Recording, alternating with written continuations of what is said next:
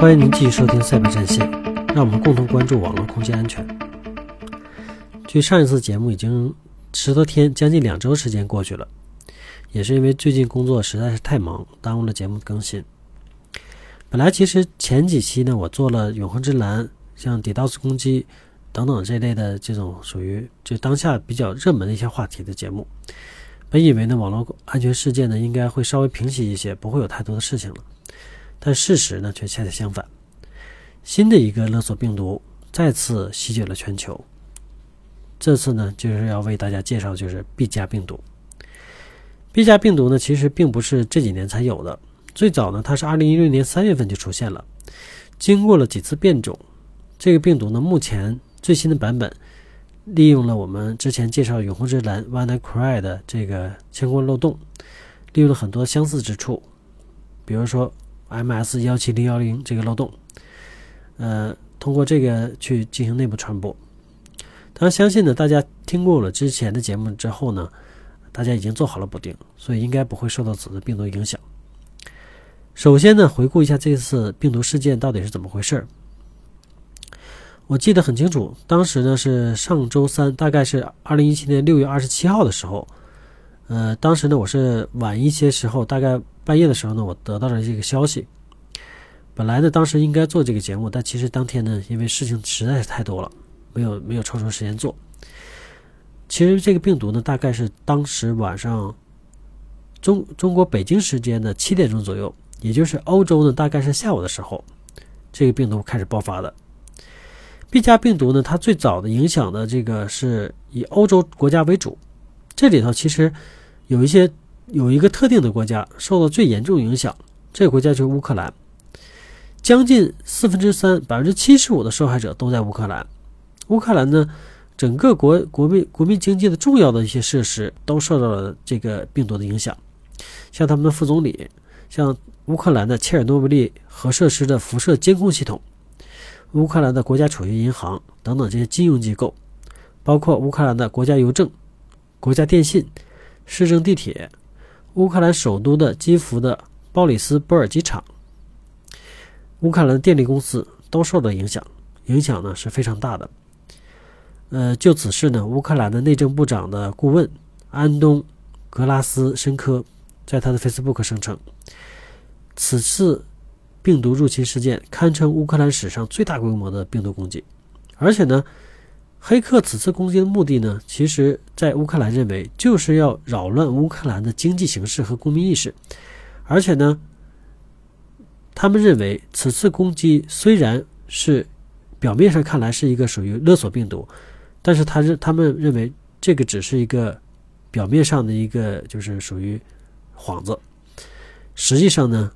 乌克兰给这个病毒的定性是网络恐怖主义，也就是说，极有可能这个病毒呢并不单纯是为了勒索而做的，它可能更多呢是有一些政治色彩和这种这个属于国家之间竞争的一些色彩的。除了乌克兰，俄罗斯呢也是其中主要受害者。俄罗斯最大的石油公司，也就是俄罗斯石油公司，还有俄罗斯最大的钢铁公司耶夫拉兹。也受到了此次事件影响。据他的石油公司的人的声称，由于这个我们受到就是顺利的通过把管理生产流程的这种备份系统启动起来了，避免了黑客所带来的严重后果。但事实上，我们可以看到，也就意味着它的整个的主要系统已经被完全攻瘫了，所以不得不切换到备用系统。所以这影响是比较大的。那对于世界上其他国家呢，影响也是非常之大。呃，当然这里头呢，国家的数目是比较多的，大概念一下，比如澳大利亚、新西兰、印度、南韩、巴西、智利、阿根廷、土耳其、以色列、白俄罗斯、立陶宛、挪威、荷兰、罗马尼亚、西班牙、法国、丹麦、德国、英国、美国等等的，包括很多的欧洲国家都受到影响。这里呢，具体的公司啊什么的不不一念了。对于我国呢，其实也已经受到这个病毒影响，也发现呢有一些机器实际上是中招了。但是由于我国在永恒之蓝事件中呢，有效的进行了应急处置，而且呢，很多的单位在永恒之蓝的时候已经把该补的补丁全补好了。这个事件呢，对我国的影响呢，相对来讲还是比较小的。相信呢，可能收听我节节目的有一定安全意识的这个听众呢，应该不会受到这个病毒影响。那其实呢，黑客袭击这些公司呢，其实是有理由的。呃，像我们看到的这些公司呢，都是一些很大的公司。那对于黑客如果想得到这个通过这种勒索病毒得到赎金的话，我们可以设想一下，如果攻击个人行不行？当然是行的。个人电脑上也有些重要数据，但有的时候我宁可损失了，我也不会去支付。有很多个人呢，可能也不会支，就是不会这种支付方式，也可能会很麻烦。那这样的话呢，黑客想得到赎金的难度就比较大。从永恒之蓝的结果上来看呢，其实真正支付赎金的人呢并不多。但是对于黑客来讲呢，如果他攻击是一个公司，那就不一样了。对于公司来讲，首先公司有钱，公司的数据重要，他只要把你重要数据给你锁定住了，那你你很多公司就不得不要掏这个就赎金的。像之前永恒之蓝，像他攻击的一些，比如说医疗机构。很多医疗机构呢，实际上暗地里呢交了很大笔一笔的赎金，才把他的数据赎回来。而且呢，这还不保证这个他数据能完全恢复。而且呢，很多公司呢，为了避免事件对整个公司未来业绩的影响，他是避而不宣的。所以，黑客在这块呢，公司这块来讲是可以和得到很多利益的。而且呢，对于一般个人家庭来讲，你家一般有一两台电脑，可能就比较多了。但是对于公司内部电脑呢，则是成百上千的，而且公司电脑有个特点，所有电脑呢可能有统一的部门去管理，或统一的人去管理。如果一台机器没有打补丁，那很有可能其他的所有机器都不打补丁。那这时候也就是只要感染了一家公司，可能就是连锅端。像我刚才说的几个很大的公司，像石油公司、钢铁公司等等的，都受到影响。原因就是这就是这样。所以说。黑客目前呢，会更多的把这个精力呢放在公司层面的攻击，相信呢这也是未来的这种勒索软件的一个发展的方向。此次 B 加软件呢，它 B 加勒索呢，它还是以加密电脑数据为主要的勒索勒索方式，但是呢，它比这个永恒之蓝好在哪儿呢？它的赎金相对来讲比较低，B 加要求呢支付三百美金左右的比特币。就可以给给大家解密。当时比特币我记得是六百美金左右，所以这个相对来讲便宜了。但是在这里，首先要还是要提醒大家，千万不要交赎金。为什么不交赎金呢？其实我们可以理性的去想，黑客呢现在整个产业链呢是要通过勒索的方式去获得更多的资金，得到更多的好处。那这样的话呢，是他们未来的继续做这个事情一个动力。如果大家去付了赎金，那也就是意味着你在给黑客提供资助。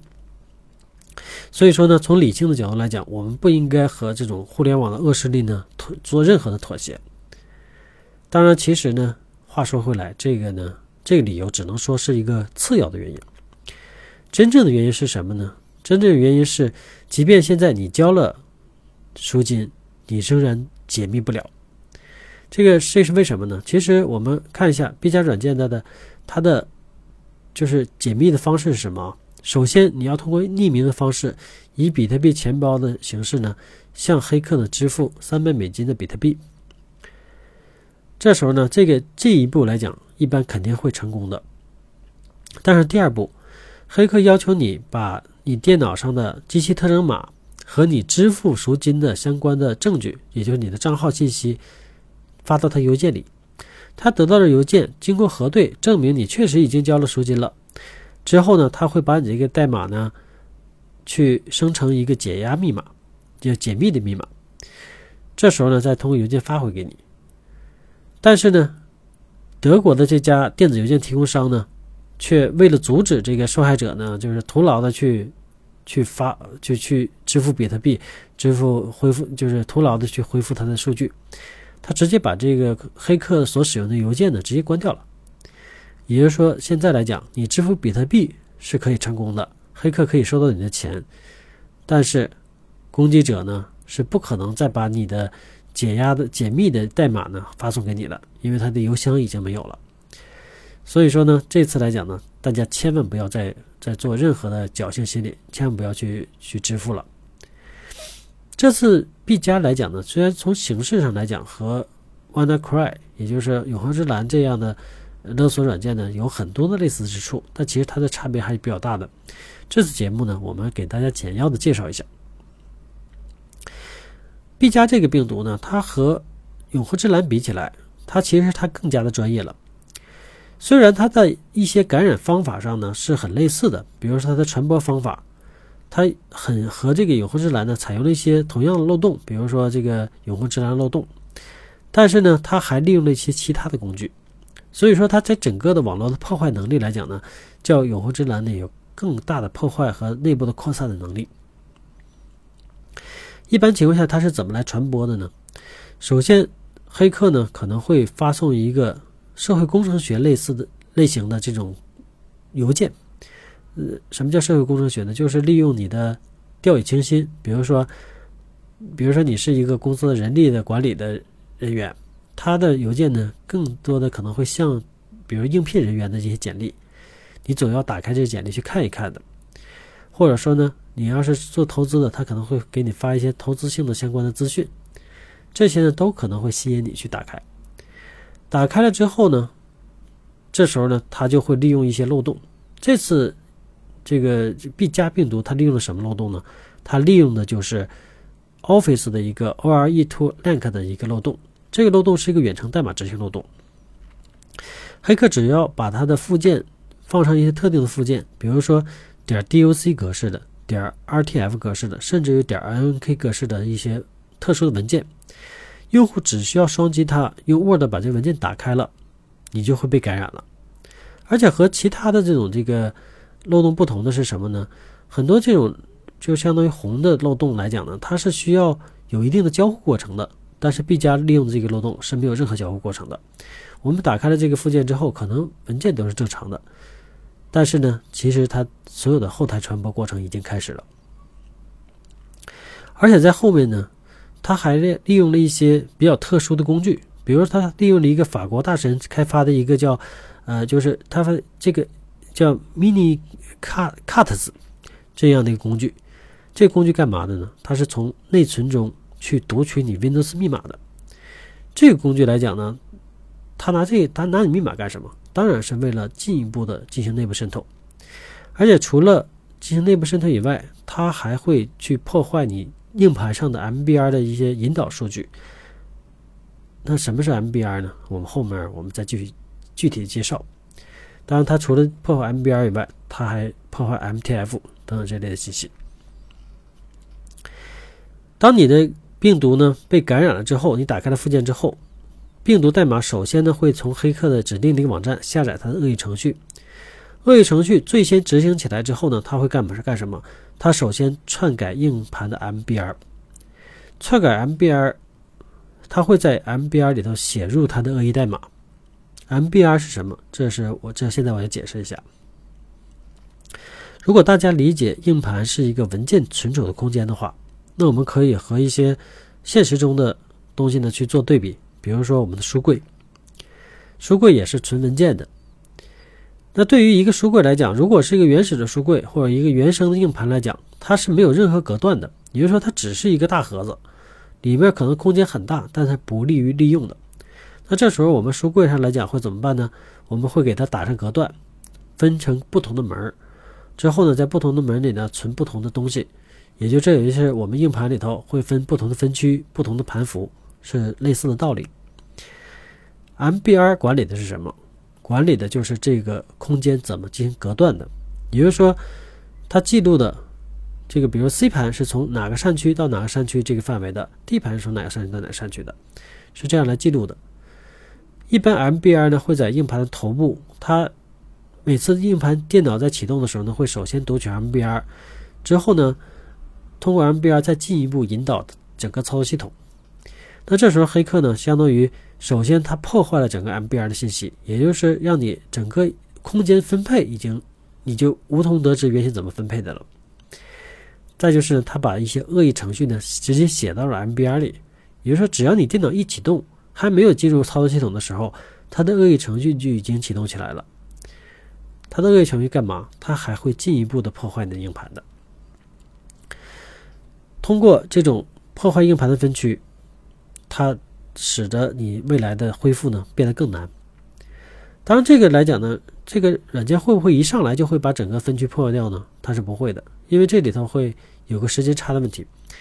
如果上来之后马把马上把这个硬盘给你破坏掉之后，那我后续的什么所谓的加密过程、勒索过程呢，可能就就比较困难了，而且不容易做内部传播。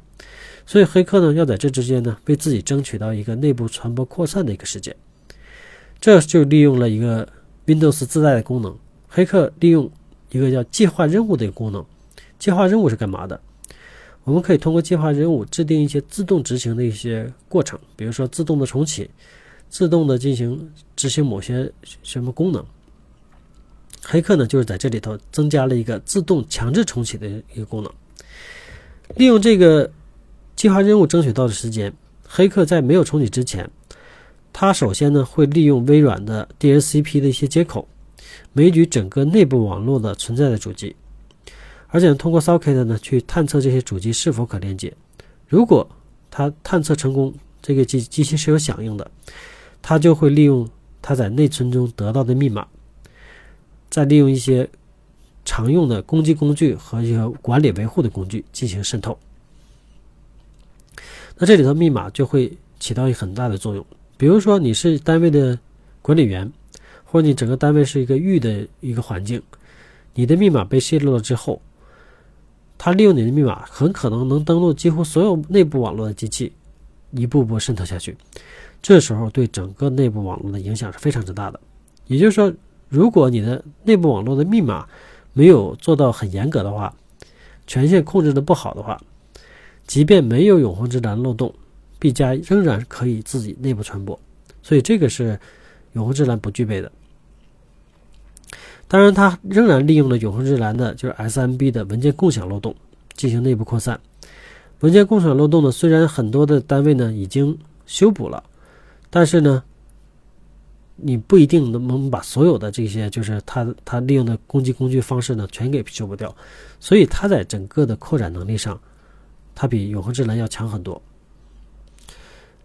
在扩散到其他电脑上这个期间呢，毕加这个恶意程序，它还会做一件事，它会针对每一个固定的磁盘启动一个单独的进程。每个进程呢会有个单独的 AES 幺二八的一个加密的密钥，这个密钥呢就是用于加密磁盘文件的。这个密钥呢，它会还还会利用它的 RSA 的二零四八位的一个公钥，存在它这个恶意软件里的公钥，对密钥进行加密，保存在文件里。也就是说，黑客利用这种手段，让这个安全的研究人员呢根本没有办法造出任何的解密工具来。因为大家如果了解安全的话，RSA 的非对称算法和 AES 这种对称加密算法都是业界非常认可的一种对称加密和非对称加密的一个手段。这些之所以是业界认可的，意味着这些算法是相对来讲是非常安全的。想通过破解这些算法去去去解密文件，几乎是不可能的。所以呢，这个恶意软件的来讲呢，它做的这块来讲呢是非常巧妙的。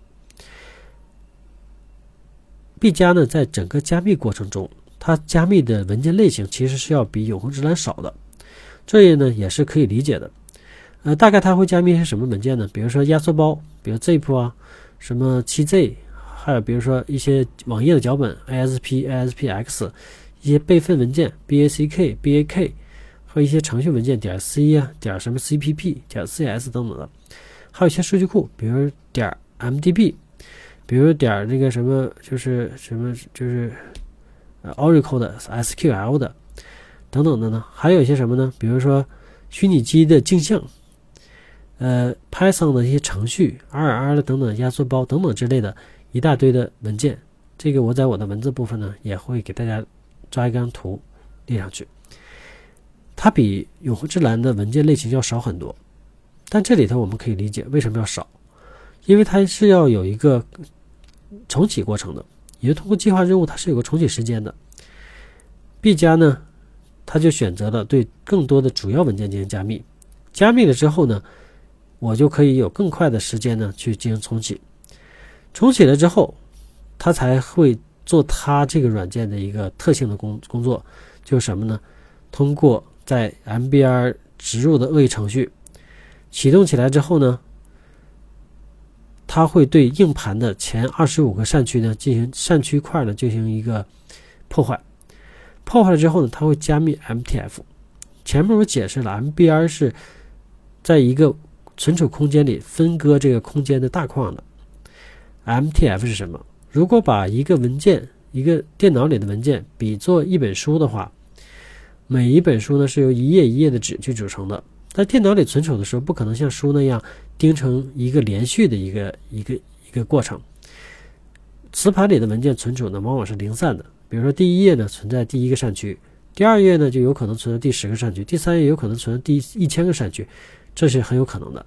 MTF 是干嘛的？MTF 是负责索引的，也就是说，我要找到某一个文件，它会 MTF 会告诉你这个文件由哪几个扇区内的数据组成，这些数数据的顺序是什么，这些都是要靠 MTF 去去做的。那大家可以试想，如果把整个的 MTF 全给你毁掉了。相当于什么呢？相当于把你整个书柜里的所有书全给你切成一片一片的，之后呢，给你打散了。这时候成千上万的文件想恢复是非常之困难的，而且呢，最重要的是，他把一些重要文件都已经加密了，所以这时候呢，想恢复非常之之难。在经过整个这个这个这个过程中呢，其实黑客还是利用了一些社会工程学的手段。对于一般的重启来讲，大家可能电脑可能有的时候呢会有这种异常重启的情况。但重启的时候，如果是一个重启过程非常异常的话，大家可能会认为，呃，这个是不是有问题啊？我可能有有很多用户会去选择反复重启，或者说甚至于直接关掉，等着有人来修理。但 B 加就为了防止你反复重启，它模拟了 Windows 的一个文件修复的一个过程。大家。如果就是 Windows 有过异常重启的时候，每次 Windows 异常重启的时候，它会弹出一个文字的界面。这界面呢，比如说对 C 盘进行修复，对操作就是文件空间呢，比如 NTFS 进行扫描。B 加呢也模拟了这样的。那即便呢，对于一些有经验的用户来讲，你如果不细看的话，仍然很难发现这是一个黑客模拟的界面。这个界面出来了，它恰巧和 Windows 的扫描过程很类似。那这个过程呢，就是黑客对你文件这磁盘的 MBR 和 MTF 进行加密的过程。这个加这个加密过程不会花太多的时间。当这个加密过程完成之后，这个电脑呢会立即进行重重启。重启了之后，就再也不是我们之前看到的这个所谓貌似正常界面了。它会马上出现一个勒索的一个提醒，这里头呢会把他的邮件地址、他的比特币的收收款地址都给你打出来。要求你支付数据，所以这个来讲呢，影响呢就是相对是比较大的。但实际上呢，在二十八号的时候呢，其实研究人员呢已经发现了，它有和永恒之蓝一个相同的特性，就是有个自杀开关。大家听永恒之蓝节目的时候，当大家应该是知道的、记得的。永恒之蓝有一个开关是什么呢？有一个特别长的域名，只要这个域名能够被访问，就不执行了。所以说，B 加呢，它也是设立了这样类似开关，但 B 加的开关和这个是不一样的。B 加的开关呢，它是要在本机，也就是在 Windows 目录下创建一个文件，这个文件呢就是叫 PERFC 的一个文件，当然这是没有扩展名的，只有五个字母的一个文件名 PERFC。它不关心你文件里内容是什么，只要你有这个名字的文件存在。比如说你这系统装的 C 盘的，那就 C 盘 Windows 目录下。这时候呢，它只要检测到了，它就不再继续执行了。也就是说，如果大家想防范呢，其实只要建立这样一个空文件就可以了。但是呢，这个只是我们现在目前拿到代码所能看到的一个实际情况。但是其他的 B 加的变种会不会还是严格执行这个就不一定了，有可能甚至于直接把这个开关直接去掉了。所以大家呢不能完全寄希望于用这种方式，真正的方式呢还是要彻底的去修复电脑补丁，呃，去进行一定的防护才有好处。呃，当然这个方法呢，可以作为临时的手段，防止蔓延。当然，从我的这个节目录制时间来看呢，已经过去了一周的时间，所以这种方法呢，可能已经不太适用了。由于时间的关系呢，本次 B 加的一些特点介绍呢，我就介绍到这儿。这次节目呢，为大家介绍了 B 加病毒的一些背景，它在整个的传播过程中到底是如何传播的，以及它的一些特点。呃，下一期节目呢，我会介绍 B 加的一些和 WannaCry 的一些区别。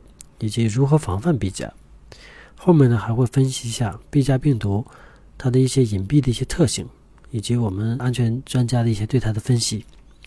呃，希望呢下次呢继续收听赛博战线，呃，希望赛博战线能够为大家提供更好的信息安全资讯。谢谢大家。